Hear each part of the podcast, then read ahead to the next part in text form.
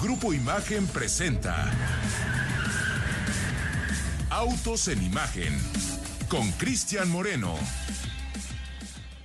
Hola, buenas tardes amigos de Autos en Imagen. Son exactamente las 4 de la tarde con 30 minutos. Es tiempo de hablar de autos y el día de hoy también vamos a hablar de transporte pesado, vamos a hablar de autobuses, vamos a hablar de tractocamiones, vamos a hablar de todas las marcas que el día de hoy se han dado cita aquí en este recinto que es nada más y nada menos que la Expo Transporte ANPAC. Este espacio que ahora en 2023 ha convocado a todos aquellos microempresarios, proveedores, transportistas y la gente que quiere hacer negocio a Guadalajara. El día de hoy estamos en este hermoso recinto, en una exposición que realmente sorprende y cada año que eh, tenemos la oportunidad de estar por acá, pues obviamente nos damos cuenta de toda la fortaleza que tiene este país en términos de transporte. México es un transporte que se mueve por carretera, México es un país que mueve sus mercancías a través de estos eh, estos camiones, de estas impresionantes máquinas, a diferencia de lo que ocurría a lo mejor en otros lugares en donde se mueven por barco, o se mueven por ferrocarril o se mueven por avión, México es un país de carreteras y el día de hoy podemos obviamente comprobarlo. Una vez más, la gente de Isuzu nos hace el llamado para acompañarlos en esta exposición y nuevamente vemos cómo la tecnología es una de las principales premisas para que todos aquellos que en este momento quieran venir a buscar, por ejemplo, renovar sus flotas o simplemente darse una vuelta para ver eh, para qué le empiezan a ahorrar, este es uno de los espacios y uno de los escaparates al que no pueden faltar. De eso vamos a hablar en un ratito. Tenemos por ahí invitados especiales, tenemos por ahí un par de entrevistas. Así es que si el día de hoy ustedes están interesados en temas de transporte, este es el momento para que nos manden sus preguntas a arroba autos en imagen. Ya saben que ahí en X, en Twitter, estamos disponibles 24-7. Así es que vamos a hablar de eso el día de hoy. Allá en la Ciudad de México, mis amigos, el querido Ricardo Eduardo Portilla ya está listo y dispuesto en Ciudad de Imagen para que hagamos un gran programa el día de hoy. Amigo, ¿cómo estás? Muy buena tarde.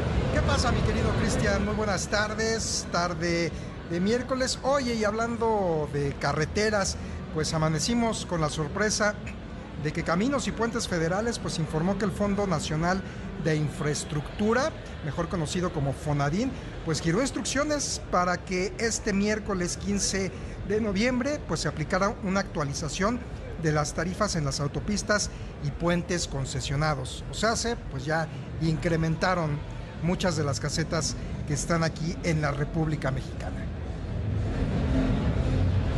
Mi querido Ricardo Portilla, fíjate que te digo un poco lejos, voy a tratar de, hacer aquí un par de ajustes para escucharte mejor.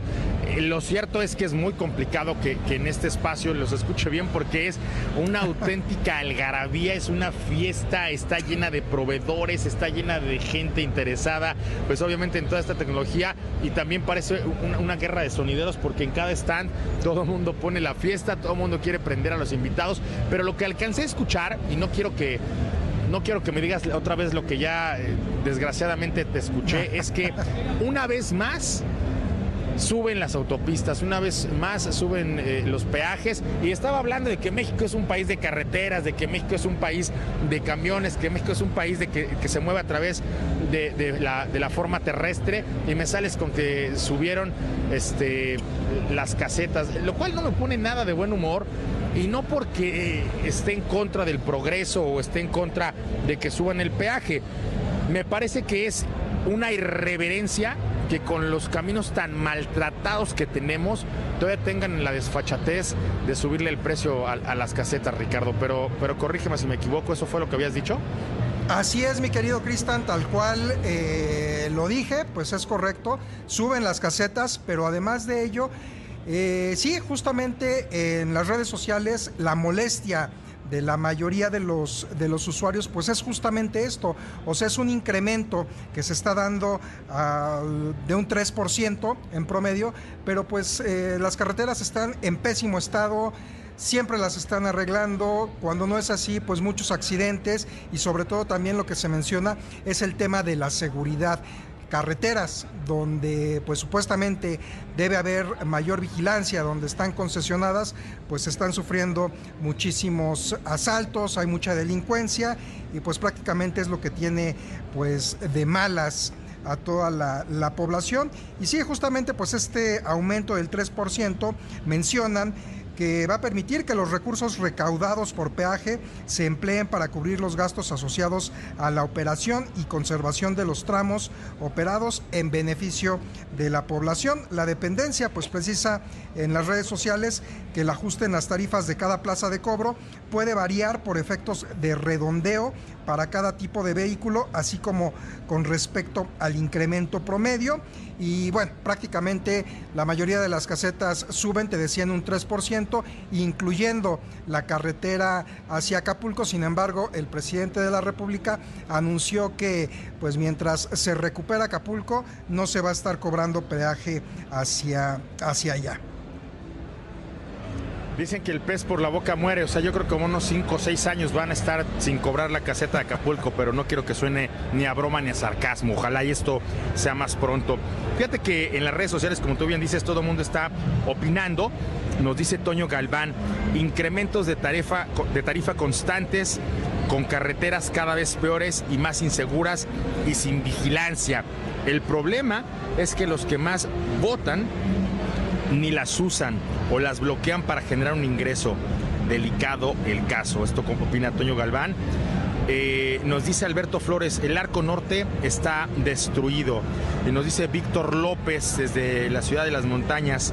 Lamentablemente, así es, Cris. En este país, ya me imagino cómo lo ves tú que has tenido la oportunidad de bajar por países del primer mundo. O sea, él nos está diciendo que pues, aquí en México las cosas no son como deberían de ser y luego Carlos, al que voy a editarle tantito este, el mensaje porque no lo puedo decir al aire, dice, hasta miedo da ir a Puebla. Acuérdate que hace unos días circuló en redes sociales una nota de un asalto que sufrieron unos chavos y que dispararon al auto, que, que no, no quiso detenerse. Eh, pues muchos, muchos inconformes, digo, estoy prácticamente leyéndolos en tiempo real y no quiero por ahí que se me vaya una palabrota porque si la gente muy molesta y sobre todo por la relevancia. Me parece que aquí hay que, en el contexto de esta Expo, Transporte, hablar acerca de lo relevantes que son los caminos en este país, de lo importante que es el buen estado de las carreteras, de, la, jerarquía que, que, tiene el que nosotros tengamos infraestructura que le permita no solamente a las mercancías, Ricardo, sino también a las personas moverse por la carretera, que las familias se sientan tranquilas a la hora de tomar un camino, que la gente se sienta confiada a la hora de llevar sus productos de un lugar a otro, que todo esto sirva para hacer crecer a este país que por desgracia pues se ve mermado, porque como dijeron ahorita en unos mensajes que leía, hasta miedo da ir a Puebla, ¿no? Una carretera tan bonita que la verdad, este, yo sé que mi amigo el señor Pablo Alberto Monroy Castillo la disfruta tanto o más que yo, tomar estas curvas de Río Fríos es muy agradable, salir con tu familia, disfrutar del camino, poderlos llevar de vacaciones, visitar a la familia, eh, digo, una gran cantidad de oportunidades se están perdiendo cuando, cuando ocurren estas, estas circunstancias, Ricardo. Así es, Cris, y como bien eh, mencionas, a final de cuentas tú eres un usuario frecuente de las carreteras, la México-Cuernavaca, sin embargo, pues a pesar de lo que te cobran de peaje, no hay semana que tú no compartas con nosotros que hubo algún accidente, que hubo un desperfecto, que hubo, pues desgraciadamente, algún tema relacionado con la seguridad. Y esto, como bien mencionas, pues es lo que tiene, lo que nos tiene molesto a los ciudadanos, de que se suba el costo de algo que supuestamente es para mejorar y sin embargo, pues va en decremento. Oye, dijeran mi pueblo, estuvieran, estuvieran bien las cosas, hasta, hasta con gusto pagábamos y propina dejábamos, pero los caminos dejan mucho que desear. Y cuando los arreglan, como dices, que yo no quiero ver el vaso medio vacío, sino el vaso medio lleno, que los arreglen, qué bueno. Pero cuando los arreglan, parece que es castigo. O sea, de verdad, eh, pasar, transitar por estos lugares, por estos espacios eh, en donde eh, los chavos que organizan las filas para poder deprimir los pasos no fueron a la primaria, no los enseñaron a formarse, o sea, son cosas que bueno, este, ojalá y mejoren. La crítica no es una crítica destructiva, la crítica es una crítica que ojalá llegue a los oídos correctos para que los caminos estén en mejor estado y para que este país pueda realmente aprovechar todo el potencial que tienen nuestras carreteras en términos no solo económicos, sino también hasta de recreación, Ricardo. Claro. Pues bueno, también está ya eh, presente eh, en los micrófonos de Autos en Imagen mi amigo el señor Pablo Alberto Monroy Castillo, un viajero frecuente no solo de todos los aeropuertos y aviones que ustedes bien saben que él domina a la perfección, sino también de las carreteras, Pablo. Viajabas mucho la México-Puebla, te, gustaba de pronto darte una escapada hasta el puerto de Veracruz y pues son, son también molestias que en este momento estamos enfrentando a la hora de tener que pagar una mayor factura para poder movilizarnos por estas carreteras. Pablo, buena tarde, ¿cómo estás? Así es, señor Moreno, muy buena tarde, buena tarde al auditorio, pues estamos listos eh, para vivir eh, contigo justamente este, este evento, ¿no? dedicado al transporte. Y fíjate que estaba verificando un, dato muy interesante porque las ventas al menudeo de vehículos pesados aumentaron 40% en octubre pasado, eh, equivalentes a 4.686 unidades. Y lo que tiene que ver con eh, la venta de unidades al mayoreo y de acuerdo con los resultados del registro administrativo de la industria automotriz de vehículos pesados, eh, pues también ascendió a 31% en relación al año anterior lo que significa 4.651 unidades comercializadas eh, bajo este esquema. También importante decir que los resultados de este registro administrativo publicados por el INEGI revelaron en su informe que de 186.830 unidades producidas, este ya es otro rubro, la gran mayoría, que fueron 180.000, correspondieron a vehículos de carga. Y el resto, que son 6.281, a vehículos eh, eh, pesados, pero de pasajeros. También el INEGI refirió que durante el periodo de enero-octubre de este 2023 se exportaron 149.066 unidades. Eh, Estados Unidos es el principal mercado con una participación del 95.9%, 95 seguido de Canadá y finalmente Colombia. Y también, bueno, destacó el INEGI que la exportación de vehículos pesados presentó un crecimiento del 9.1% respecto al mismo periodo de 2022. Cifras, señor Moreno, que nos eh, dan cuenta de que también la industria de vehículos pesados en ambos rubros también es muy, muy importante en nuestro territorio. Ahorita mundamos en esa materia, Pablo, gracias por la información. Antes de irnos un corto, mi querido Ricardo Eduardo Portilla, ya dame la de 8, porque la noche de ayer, allá en los estudios Quarry del sur de la Ciudad de México, el grupo eh, Great Wall Motor de, nuestro país, la filial mexicana, la sacaba del parque y presentaba lo que muy probablemente será la SUV de, este segmento, que es el segmento B, el que va a competir contra Taos, contra Celtos, contra Creta, eh, contra Kicks.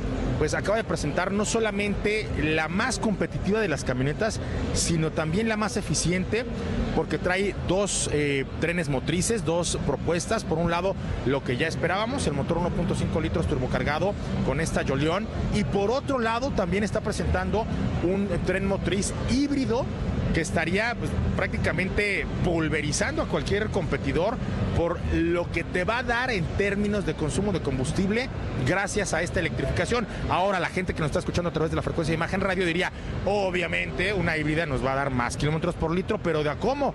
Lo cierto es que por el precio de lo que estás pagando en la competencia por una camioneta impulsada por un motor de combustión interna, a veces ni turbo, te estás llevando la híbrida y con eso pues no sé si tú lo percibiste, pero la cara de asombro y la expresión de los que estuvimos ayer reunidos ahí fue de wow, no esperaban un precio tan agresivo.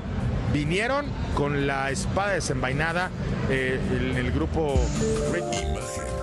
bueno, y cuando ya nos dieron las 4 de la tarde con 49 minutos, mi querido Ricardo Eduardo Portilla, nada más déme unos datitos de cómo es que esta, esta marca eh, con la Joleón quiere cambiar las reglas del mercado, cuántos kilómetros por litro, precio y versiones.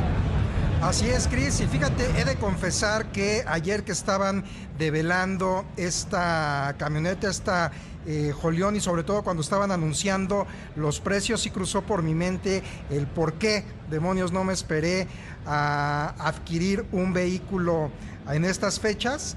Y bueno, pues lo hecho, hecho está, pero sí es muy atractivo, sobre todo como mencionas, llegan en eh, dos motorizaciones, la versión a gasolina, llega en dos eh, versiones, la Premium y la Luxury.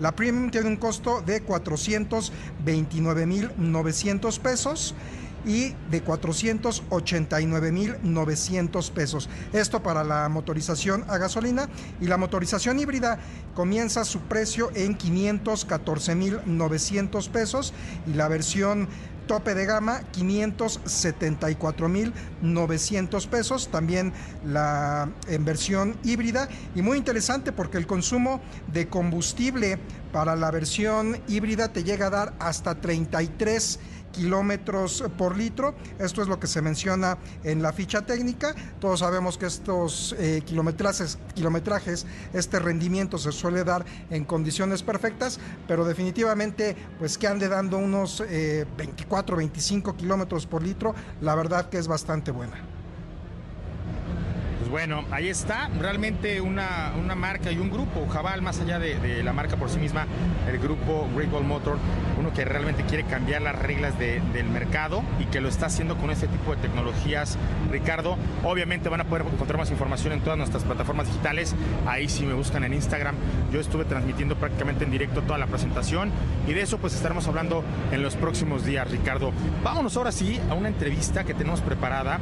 Recuerden que estamos transmitiendo desde esta Expo Transporte ANPAC acá en Guadalajara, en un recinto que se llenó de empresarios, que se llenó de emprendedores que por el otro lado los proveedores no fallaron y Suso uno de ellos y con los que hemos estado desde hace ya un ratito en, esta, en este tipo de, exhibiciones. Hoy Miguel Mejía, el subdirector de postventa, regresa con nosotros a los micrófonos de Autos en Imagen para hablar de una marca que, pues más allá de los 120 mercados en los que participa alrededor del mundo, más allá de los 36 países en donde tiene un liderazgo absoluto, más allá del cambio de paradigma que ejecutó en nuestro territorio, en donde hasta antes de la llegada de Isuzu, el camión chato no lo veíamos a lo mejor con la misma cercanía, no entendíamos todas las bondades y de ahí para el Real ellos vinieron a marcar una tendencia y al día de hoy pues son un referente en toda la operación de este tipo de modelos. Obviamente vamos a hablar de su portafolio de productos, pero sobre todo Miguel, muy buena tarde. Vamos a hablar de lo que hoy está haciendo la marca Isuzu en esta expo que me encantó la forma en la que nos recibió, lleno absoluto. Pues bienvenido Cristian, primero que nada aquí a Isuzu, el stand de Isuzu, a todo tu público y bueno, al público en general que invitamos a que vengan aquí. tenemos eh, la muestra de diferentes modelos de lo que ofrecemos al mercado mexicano. Como saben, tenemos 10 modelos de camiones en el mercado mexicano eh, y hemos ido creciendo, como platicamos hace un momento, eh, tú y yo, en los modelos grandes. ¿no? Hemos crecido exponencialmente en estos 14, 11 y 8 toneladas increíblemente. Y bueno, y no hemos dejado de trabajar tampoco eh, en los modelos de 4 y 5 toneladas que siempre han sido nuestro fuerte, así como una tonelada que, que, también nos apoya muchísimo en el mercado. Oye Miguel, hay mucha gente que allá afuera nos está escuchando, no todos necesariamente transportistas, pero también muchos transportistas, y quisiera que empezáramos a contar esta historia tal y como se fue dando en términos cronológicos. En 2005, ustedes iniciaron operaciones con únicamente dos, modelos. Así es. Y el 2005 se ve súper lejano, estamos en 2023 y de... 18 años. Y de el, año pasado, ¿te acuerdas que traíamos ahí la canción de los 17 años? De ese momento a la fecha el país ha cambiado, la economía ha cambiado, pero me parece que sobre todo la conciencia de quienes mueven mercancías. Y hoy es muy importante y me parece que está en absolutamente todas las conversaciones el tema de la eficiencia, el tema de la sostenibilidad. Hace un poquito, unos poquitos días armamos allá en Grupo Imagen justo una cumbre de sostenibilidad y entonces a la hora que tú llevas a comprar un vehículo que vas a apostar por, por movilidad, también te ocupas de ver cómo está la eficiencia, por ejemplo, en los tamaños, a dónde vas a meter tu transporte, la eficiencia en los consumos energéticos, la eficiencia también hasta en cómo es que la gente se va a mover y tú acceder a este tipo de transporte hasta haces menos esfuerzo que si te quieres trepar a uno de los tractocamiones que habitualmente se vendían en nuestro país antes de que llegaran ustedes. Platícame cómo, es, cómo ha sido ese adoctrinamiento del mercado, porque ustedes llegaron con algo que en aquel entonces no era el común denominador de la industria en nuestro país. Así es, así es, se llegó a, romper un paradigma con todo, con este tipo de vehículos. Eh, mucha gente inclusive tenía cierta desconfianza por, la falta de, tener la trompa. Claro. Pero, pero cuando te das cuenta que, bueno, finalmente la seguridad que tienen está aprobada mundialmente, como dijiste al principio, en más de 120 países y todos de primer mundo estamos, digo, Estados Unidos, Australia, Japón, Europa, todo lo que quieras, eh, estamos probados en esa parte, ¿no? Eh, otra cosa importante dentro de todo lo que mencionas es añadiría yo la calidad del producto que estamos ofreciendo. Claro. Que eso, eh, con la entrada de tantas marcas que ha habido en nuestro país en este año, como dices que ha cambiado el año pasado a este, creo que la calidad es algo que hay que poner a prueba. ¿no? Hay que poner a prueba y hay que mostrarle a los clientes lo que han hecho. La mayoría de nuestra base de clientes ya tiene años trabajando con nosotros, como decimos desde hace 18 años, muchos de ellos, y creo que eso prueba eh, la calidad del producto Isuzu, ¿no? que, que es uno de los estandartes de, de nuestro producto. Oye, por otro lado, me parece muy relevante destacar el hecho de que sus, eh, sus transportes, porque no solo lo, lo, voy a encasillar en el tema de camión, la gente cuando piensa en un camión, pues a lo mejor piensa en un formato, ustedes cambiaron ese formato. Así es. Quisiera que le explicaras a la gente que nos está escuchando a través de la frecuencia de imagen radio, cuál es la principal virtud de un camión Isuzu con respecto a la competencia. La principal virtud es obviamente la economía de combustible que traemos, la visibilidad que nos dan nuestras cabinas, o sea, es, se traduce a seguridad. Claro. Eh, que, que, transformándolo a lo que nos, al, al, miedo que tenían los choferes, pues al revés, ¿no? Es claro, claro. seguridad y cuidado del medio ambiente que tenemos alrededor de nosotros. También cuidando emisiones, eh, que es parte de lo que, de lo que trabaja Isuzu muy fuerte en todo el mundo para cumplir y seguir cumpliendo con las, los estándares más altos en todo el mundo, ¿no? Claro. Eh, digo, en México estamos listos para hacer los cambios cuando también los combustibles estén adecuados para, para tal cosa, pero estamos listos con todo eso para cuidar el medio ambiente sobre todo. Me voy a ir a un corte, Miguel, y al regresar quiero que hablemos específicamente de dos grandes virtudes y también del camión eléctrico que ustedes ya tienen disponible, que está aquí yes. a mi derecha. La primera es que ustedes son uno de los jugadores que manufactura nuestro territorio. Así es. Y esto hace toda la diferencia en cuanto a la disponibilidad de partes. Vamos a un corte y al regresar regresamos con esta idea, ¿te parece? Regresamos. Vamos a un corte, regresamos. Bueno, cuando ya son las 5 de la tarde con 3 minutos, seguimos transmitiendo completamente en directo desde aquí, de la, desde la Expo Transporte Unpacked una de las exhibiciones más relevantes, no solo de México, Miguel, sino de Latinoamérica, y en donde la gente que realmente quiere venir a invertir, quiere venir a conocer, quiere venir a descubrir, o quiere venir simplemente a estar al día, todos los transportistas tienen como mucho esta eh, costumbre de saber qué es lo que está pasando con otros transportes, con otras propuestas, con otras tecnologías, con la industria en general. Me quedé con esta idea y es una idea que, que a mí me gustaría reforzar porque no es lo mismo y sobre todo cuando lo que está en riesgo es no solo la inversión, sino la generación de movimiento, la resolución en términos de movilidad y que la empresa puede cerrar de un día para otro si no vas y, y mueves tu, tu, mercancía. El transporte es fundamental en ese sentido. Cuando estamos hablando específicamente de la posventa, el tener una cadena de suministro tan aceitada como la que ustedes manejan, el tener la proveeduría disponible porque ustedes están ensamblando en México, así es, hace toda la diferencia. Abunda un poco en esta idea y platícame lo que le representa el poder tener una, una planta, una línea de producción allá, allá en el Estado de México? Pues mira, digo, de principio fue, fue un, arranque lento, eh, pero creo que día con día eso le ha dado confianza inclusive a la gente de saber que, estos vehículos o algunos de ellos, desde lo que 6 toneladas para arriba, se ensambla en México y creo que eso le da fuerza a la marca. Y, y, no solo eso, digo, como comentas, lo importante de la marca también es la posventa, que en el caso de refacciones... Eh, te puedo decir que, manejo inventarios fuera de lo que el mercado normalmente maneja, que representa posiblemente un costo para la marca. Sin embargo, es la forma de poder apoyar a nuestros clientes, no importando qué pasa en el mundo. ¿no? Ahorita lo último que tuvimos fue pandemia, no tuvimos problemas de refacciones. Cuando hubo el tsunami en Japón, eh, se nos detuvieron posiblemente algunas cosas, pero tenemos hasta seis meses en algunas cosas que, que digo, nos permiten mantener y darle el servicio que requiere el cliente, no importando nuestro costo en ese lado. Y es que por ahí dicen que más, más, más allá de la garantía que una marca japonesa te puede eh, dar por la confiabilidad, por la resistencia, por lo bien que se adapta esta tecnología y estos productos al, al mercado, mercado, mexicano, eh, pues, puede salir algo que ah, no, no, tenías en el radar. Totalmente. Y el tener la confianza de decir, ¿sabes qué? Se me paró el camión por X o Y razón. Oye, ahí está la solución. Y claro. no echas a perder la mercancía y no detienes la operación y no tienes parada a la gente, que eso es fundamental a la hora de invertir con una marca como ustedes, ¿no? Sí, así es. Digo, y, y creo que los clientes que ya son nuestros pueden hablarlo, pueden decirlo. Claro. Eh, y sin temor a equivocarme, podemos agarrar a cualquiera de los que tenemos. Y, y digo, y te puedo asegurar que el 99.9 de esos camiones están funcionando, que eso es lo que todos los clientes quieren, ¿no? Como bien decías, es dinero en movimiento, la mercancía que sea, eh, es dinero en movimiento. Y Susu está ahí para, para reforzar esta, esta ayuda. Ahora vamos a platicar acerca, ya estamos muy claros que actualmente tienen muchas fortalezas, tienen un portafolio de productos muy bien ajustado a las necesidades del, del territorio nacional, del empresario mexicano, del transportista eh, de, de nuestro territorio.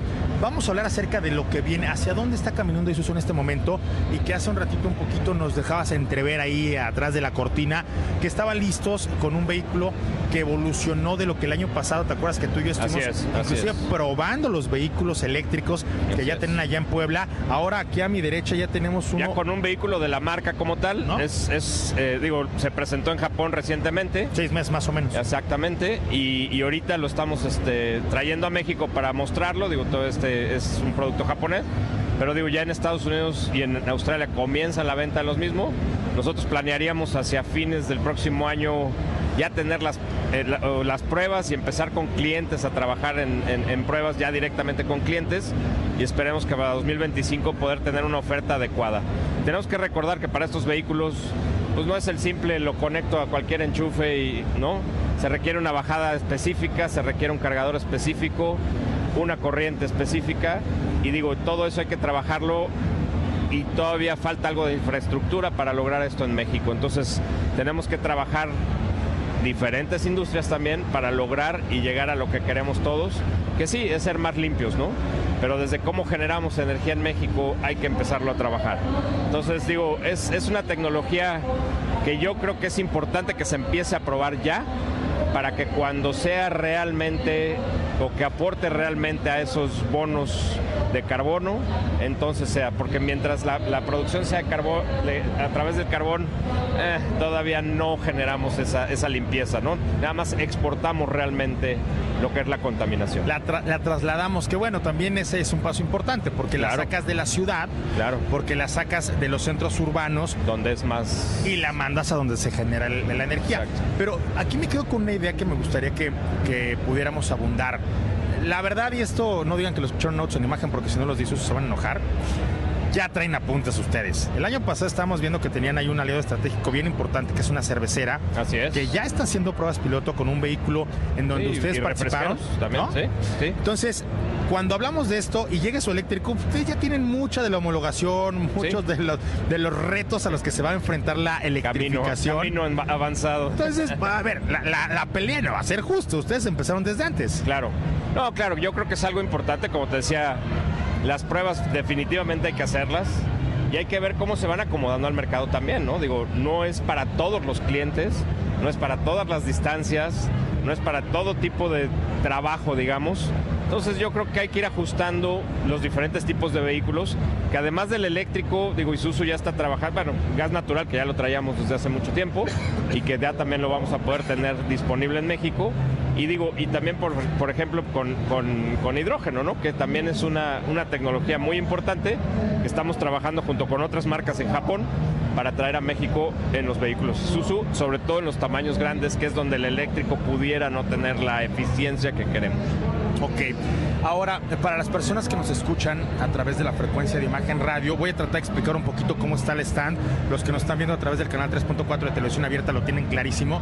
Pero a diferencia de lo que veíamos en Puebla el año pasado, donde estábamos un poquito más apretados, ¿sí? Acá, como dice mamá, como verdolagas, nos pudimos extender en todo el terreno y tenemos en, en el- en la recepción, por así decirlo, dos vehículos de muy grandes Forward proporciones. 1400, así, dos Forward 1400, uno con una olla de cemento para 4 metros cúbicos y digo, también un camión de basura en un tamaño bastante grande.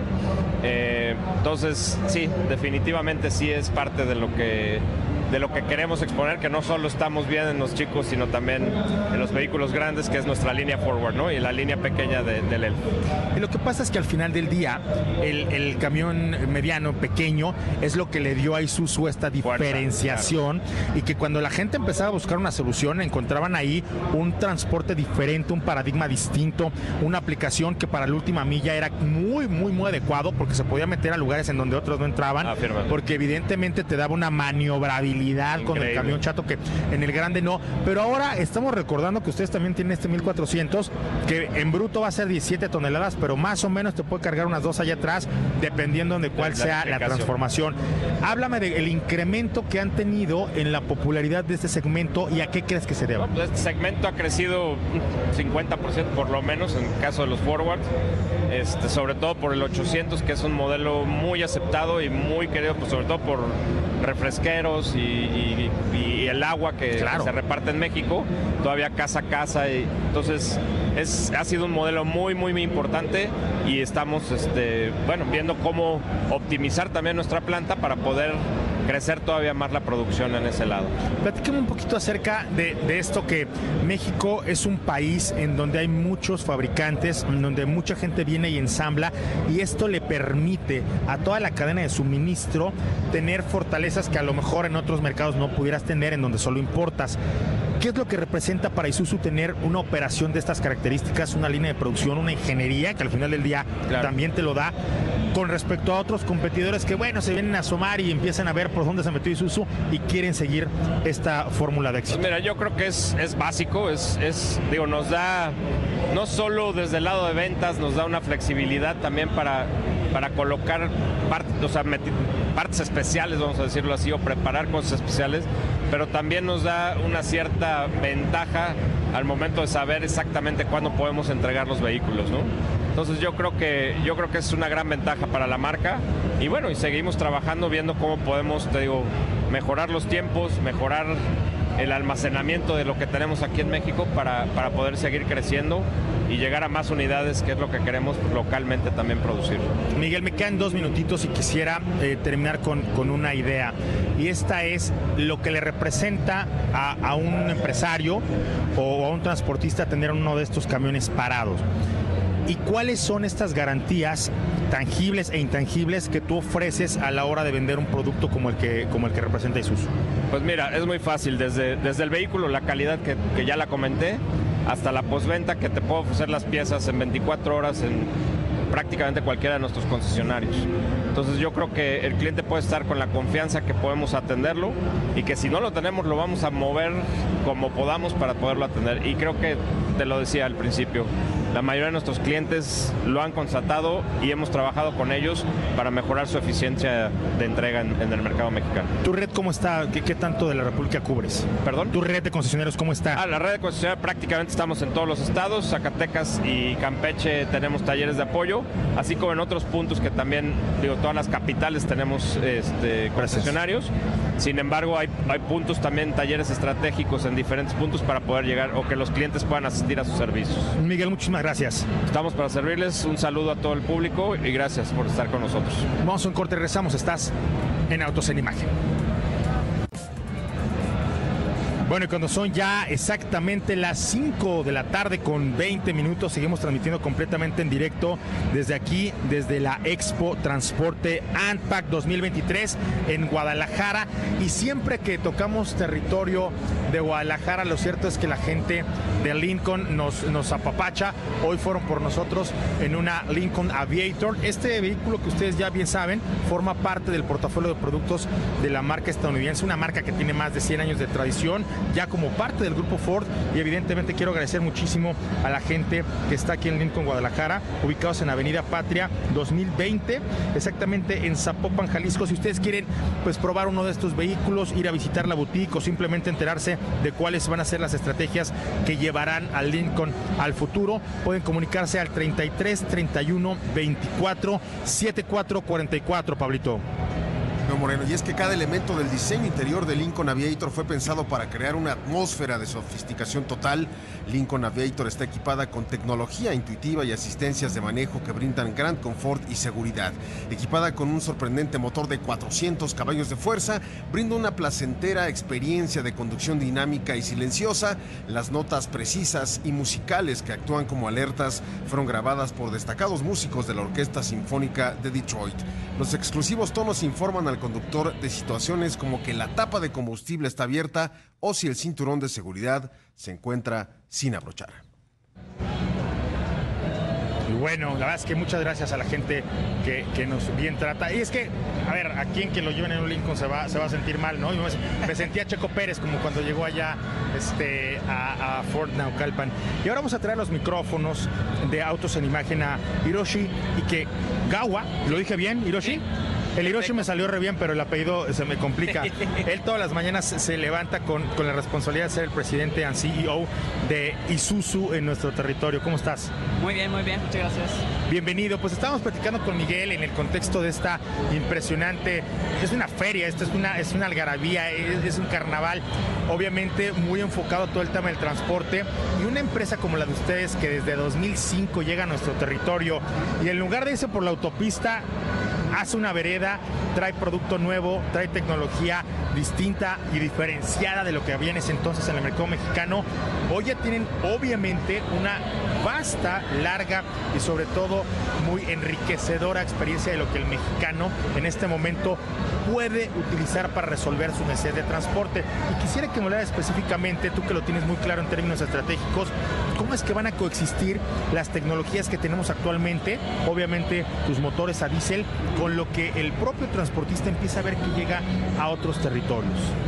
Bueno, pues yo creo que la moda de- del día de hoy es siempre electromovilidad y es por eso este, orgullosamente estamos exhibiendo por primera vez este, un camión eléctrico de marca Isuzu. Claro.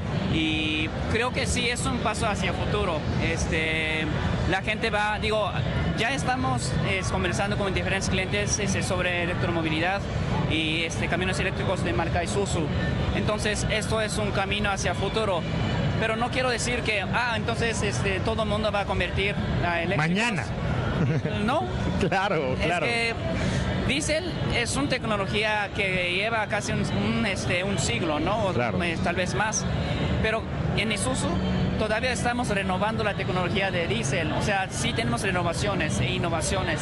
Entonces, el diésel sigue siendo parte muy importante de, de nuestro camión y yo creo que es- esto aplica para todas las marcas que está presentando en este, esta Expo Transporte. Este diésel es la parte fuerte de camiones y luego van a venir este, la tecnología de, de eléctrico también, pero yo creo que la eh, transición hacia eléctrico debe de ser algo paulatina, o sea, no va a ser de este, un día al- otro, ¿no? O sea, tal vez puede tardar 5, 10, hasta 20 años. ¿Por qué? Porque cuando cambió esa, la tecnología de, de motor desde caballo, Claro. también se tardó un chingo de, de años. Ah, perdón la palabra, pero este sí, este se tardó mucho. ¿Por qué? Porque sí requiere una infraestructura, el conocimiento de la gente que utiliza. Y sobre todo en caso de eléctrico, sí se requiere una infraestructura muy robusta, porque estamos hablando de un sistema de eléctrico o sea, surtimiento de eléctrico o Claro. electricidad Claro. la- los series de los clientes tienen que convertirse también, este, cómo manejar el camión también va a ser algo diferente. Por supuesto. Entonces, este, en ese sentido, obviamente va a requerir mucho tiempo. Por eso Isuzu está invirtiendo en diferentes tecnologías, incluyendo diésel. Entonces, vamos a surtir las este, mayores este, tecnologías posibles que podamos ofrecer, a su- digo, para eh, eh, satisfacer la necesidad de los clientes. Y esto, la verdad es que me, me- me sabe bien, Hiroshi, te voy a platicar porque cuando escuchamos que una marca está dando un golpe de timón para dejar la tecnología del motor de combustión interna y trasladarse a la electrificación, parece ser que todos aquellos clientes que han estado relacionados con el motor de combustión interna, con el motor a diésel, pues van a quedar en el olvido. Y muchos europeos lo están haciendo así. El hecho de que tú nos digas que van a seguir acompañando la transición con innovación en el diésel, con acompañamiento en, esta, en este cambio paulatino, como tú lo dices, pues te da certidumbre y sobre todo en una inversión tan importante como lo es un, transporte de, mercancías, de, obviamente que es el corazón, la fuente de, de tu empleo, ¿no? A ver, otra vez que obviamente el acompañamiento va a ser algo importante con ustedes, a diferencia de otros que lo dejan de la noche a la mañana. Ah, claro, claro, claro que sí. O sea, el desarrollo de un sistema de, de electromovilidad es realmente un trabajo conjunto. Claro, este, claro. Con, los clientes también. Es, claro. Realmente nos están dando una retroalimentación día con día. Correcto. Este, lo que quieren ellos y estamos trasladando esa información a nuestra casa matriz y ellos están tomando en cuenta para el desarrollo de los camiones. Entonces sí es así como un trabajo ¿qué diría? Pues es de ambas partes. Claro. Hiroshi, muchísimas gracias por estar aquí con nosotros en Noche en Imagen el día de hoy. Muchísimas gracias. Allá en la Ciudad de México, mi querido Pablo, muchas gracias. Nos escuchamos mañana, señor Moreno. Ricardo, hasta mañana. Estimado Cristian, hasta mañana. Abrazo. A la producción, muchísimas gracias. A la gente que nos escuchó el día de hoy, muchísimas gracias. Yo soy Cristian Moreno por hoy. Apagamos motores, cámara, ingeniero de hoy, muchas gracias. Hasta mañana. Y si ustedes saben manejar, en el volante y no la pantalla del celular. Grupo Imagen presentó Autos en Imagen con Cristian Moreno.